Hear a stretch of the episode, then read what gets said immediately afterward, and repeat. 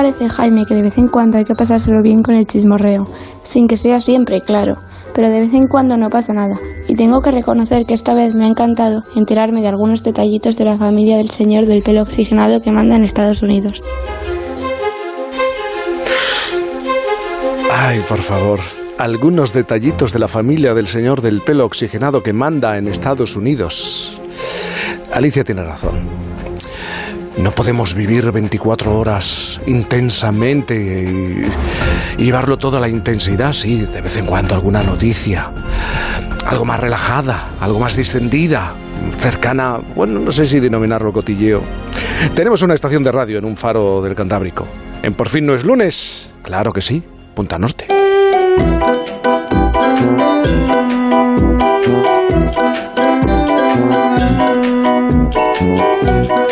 Punta Norte con Javier Cancho. Javier, buenos días. ¿Qué tal, Jaime? Buenos días a todos. ¿Cómo te encuentras? Bien, bien, bien. Con esta música como de verbena, pues sí, también se me... Eh, es tiempo... le pasa a Sara, se me enaltece el cuerpo. Sí, sí. ¿Cómo es eh, la canción de Isabel Pantoja que hemos puesto a las 8? Ah, se me enamora el alma, sí. Se me enamora sí, vaya por Dios. En mi tierra se dice que detrás de todo ser apático se esconde un cotilla. Mm. Aunque en este caso, tratándose de Trump, el del señor del pelo oxigenado que dice Alicia, la hija del farero, tratándose del presidente de los Estados Unidos y candidato republicano a la reelección, entonces, más que de cotilleo, estaríamos hablando, claro, de historia. Claro, eso que decimos alguna vez es muy oportuno para este caso. La historia no es más que la parte destilada del chismorreo. Así que lo que hoy nos disponemos a contar es la historia que hay detrás de unas memorias, que no son unas memorias cualquiera, son las memorias de Mary Trump, la sobrina del presidente de los Estados Unidos. Trump fue una mujer marginada por su familia. Ser mujer en la familia Trump no debió resultar sencillo. Y siendo pariente de quien es y, pudiendo contar finalmente lo que ha podido contar, pues nos parece que, que resulta interesante en muchos sentidos compartir con ustedes lo que hemos indagado en el contenido de ese libro que acaba de publicarse, donde ella describe a sus parientes y lo hace con crudeza considerando que en su familia la mayoría, dice, son seres disfuncionales. Hombre, dicho así, ¿eh? en todas las familias hay desajustes y además va por grados, pero puede que no sea exagerado decir que las vicisitudes de la familia Trump se, ajustan bastante bien, yo que sé, a los enredos que salían en aquellas series míticas. Estoy pensando en Falcon Crest, ¿no? o Dinastía.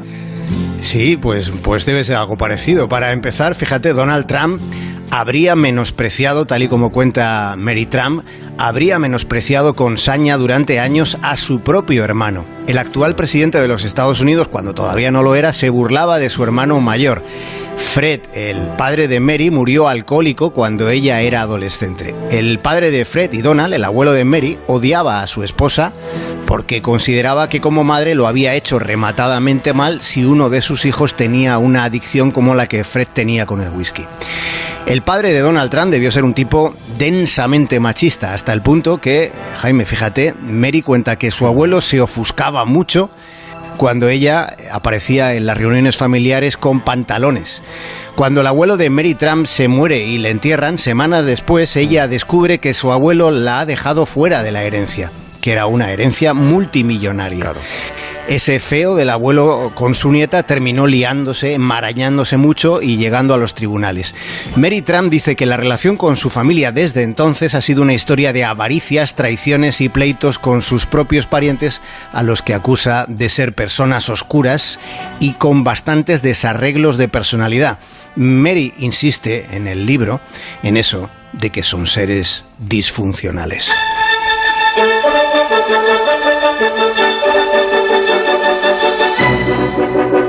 Qué recuerdos, ¿eh? De sobremesa. Está sonando la música con la que empezaba Falcon Crest. Ángela Channing. Les estamos contando lo último que ha trascendido de la familia Trump, que no es la familia que aparece en, Falcon Crest, ¿eh? pero una familia que pretendió impedir, por ejemplo, la publicación del libro del que hoy está hablando Javier Cancho. ¿Estás hablando? Sí, porque, porque sabían, claro, que, que Mary iba a contar algunos trapos sucios. Y en una familia tan rica como desestructurada, los trapos sucios están muy sucios. Entre los secretos de familia está un episodio que de ser real sería, digamos, poco edificante para la historia de los Estados Unidos, porque su sobrina cuenta que Donald Trump pagó a alguien para que hiciese por él el SAT. ¿Qué es el SAT? Se preguntarán ustedes. Pues es la, la, prueba de acceso a la universidad. También relata que la hermana de Donald Trump, una mujer llamada Marianne, consideraba al hoy presidente un payaso, pero de los que no tienen principios. La sobrina del tipo que dirige un país como Estados Unidos, la sobrina dice de su tío, que siempre tuvo comportamientos retorcidos y que hizo del engaño una forma de vida. Hay un detalle que todavía no hemos contado, Jaime, y que quizá, claro, tiene su relevancia para contextualizar todo lo que les estamos contando.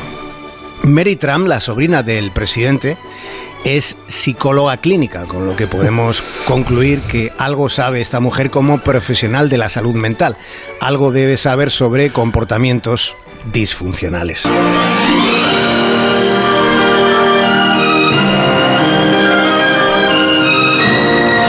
Son los Carrington. Claro, está sonando ahora lo que era el comienzo de dinastía. Eh, por cierto, ¿qué dice Mary, la sobrina del presidente, sobre los... vuelve a aparecer eh, esto de disfuncional, los desarreglos emocionales de la dinastía Trump? Pues Mary, claro, como psicóloga clínica lo que hace es, es, ir al meollo, tratar de explicar el origen. Y la simiente del mal, según su consideración, habría que rastrearla hasta el abuelo, hasta el padre de su padre y el padre de Donald Trump, el presidente de los Estados Unidos, es decir, el padre del presidente. De su abuelo ella cuenta que era un sociópata que dañó a sus propios hijos. Considera que fue la influencia del padre lo que llevó a su hijo Donald a adoptar durante toda su vida la intimidación y otras conductas agresivas para encubrir en realidad sus propias inseguridades. En el libro del que nos estamos acordando hoy, Mary Trump escribe que su tío Donald se burlaba de su propio hermano porque previamente lo había hecho el padre, el jefe del clan familiar. Y fue así como la vida de, de ese hombre, del hijo mayor de los Trump, el padre de Mary, se fue truncando.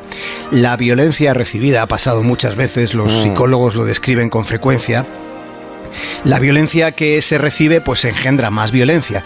Y un día siendo ella niña se despertó y vio una escena que, dice, que cuenta que, tiene grabada. Vio a su padre apuntando con una pistola a su madre, a dos centímetros del rostro de la madre de Mary. Después de aquello, sus padres se separaron.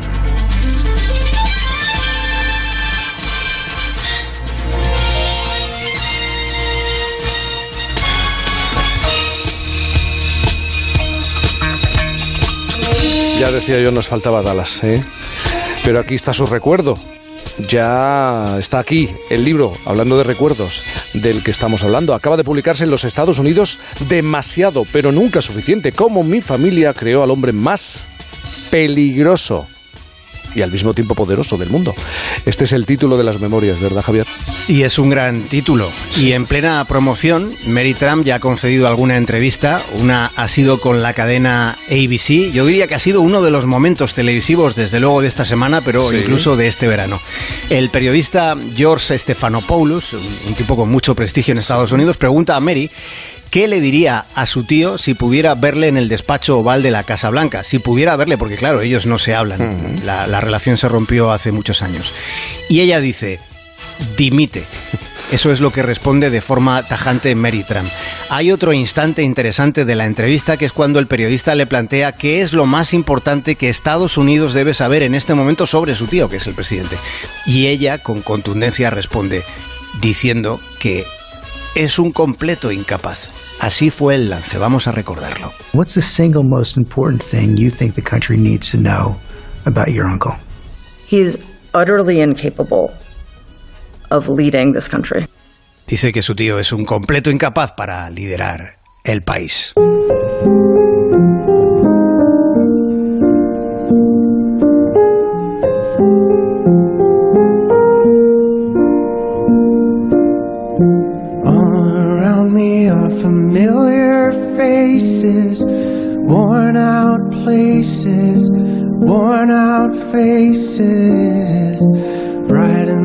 Es que nuestra, nuestra vida, la de puertas para adentro, nuestra vida en lo cotidiano, ¿eh? define nuestra también exposición ante el mundo, nuestro comportamiento ante el resto de personas eh, a lo largo de la vida. Claro, es, es que, bueno, en este caso, claro que marca, claro, no es, es que no es cotilleo, es que es historia. Pero bueno, también un poco de cotilleo, claro, es una familia muy, muy entretenida. Una, una historia muy entretenida.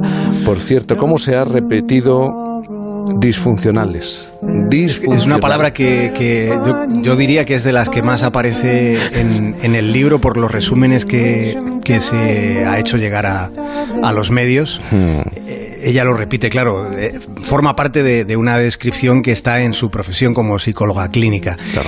Lo que viene a ser una familia desestructurada, que decimos por aquí. La realidad siempre supera la ficción. A Falcon Crest puede superar, a Dinastía, a, Dallas. Querido Javier Cancho, te mando un abrazo grande. Ya nos oímos en el último fin de semana de esta temporada, ¿te parece? Pues vamos a disfrutar esta semana para hacer el despiporre el, próximo fin de semana en Por fin nos lunes. Javier Cancho en pleno despiporre el próximo fin de semana. Esto, esto no me lo puedo perder. ¿eh? Te mando un abrazo grande. Un abrazo, un abrazo. Sit and listen.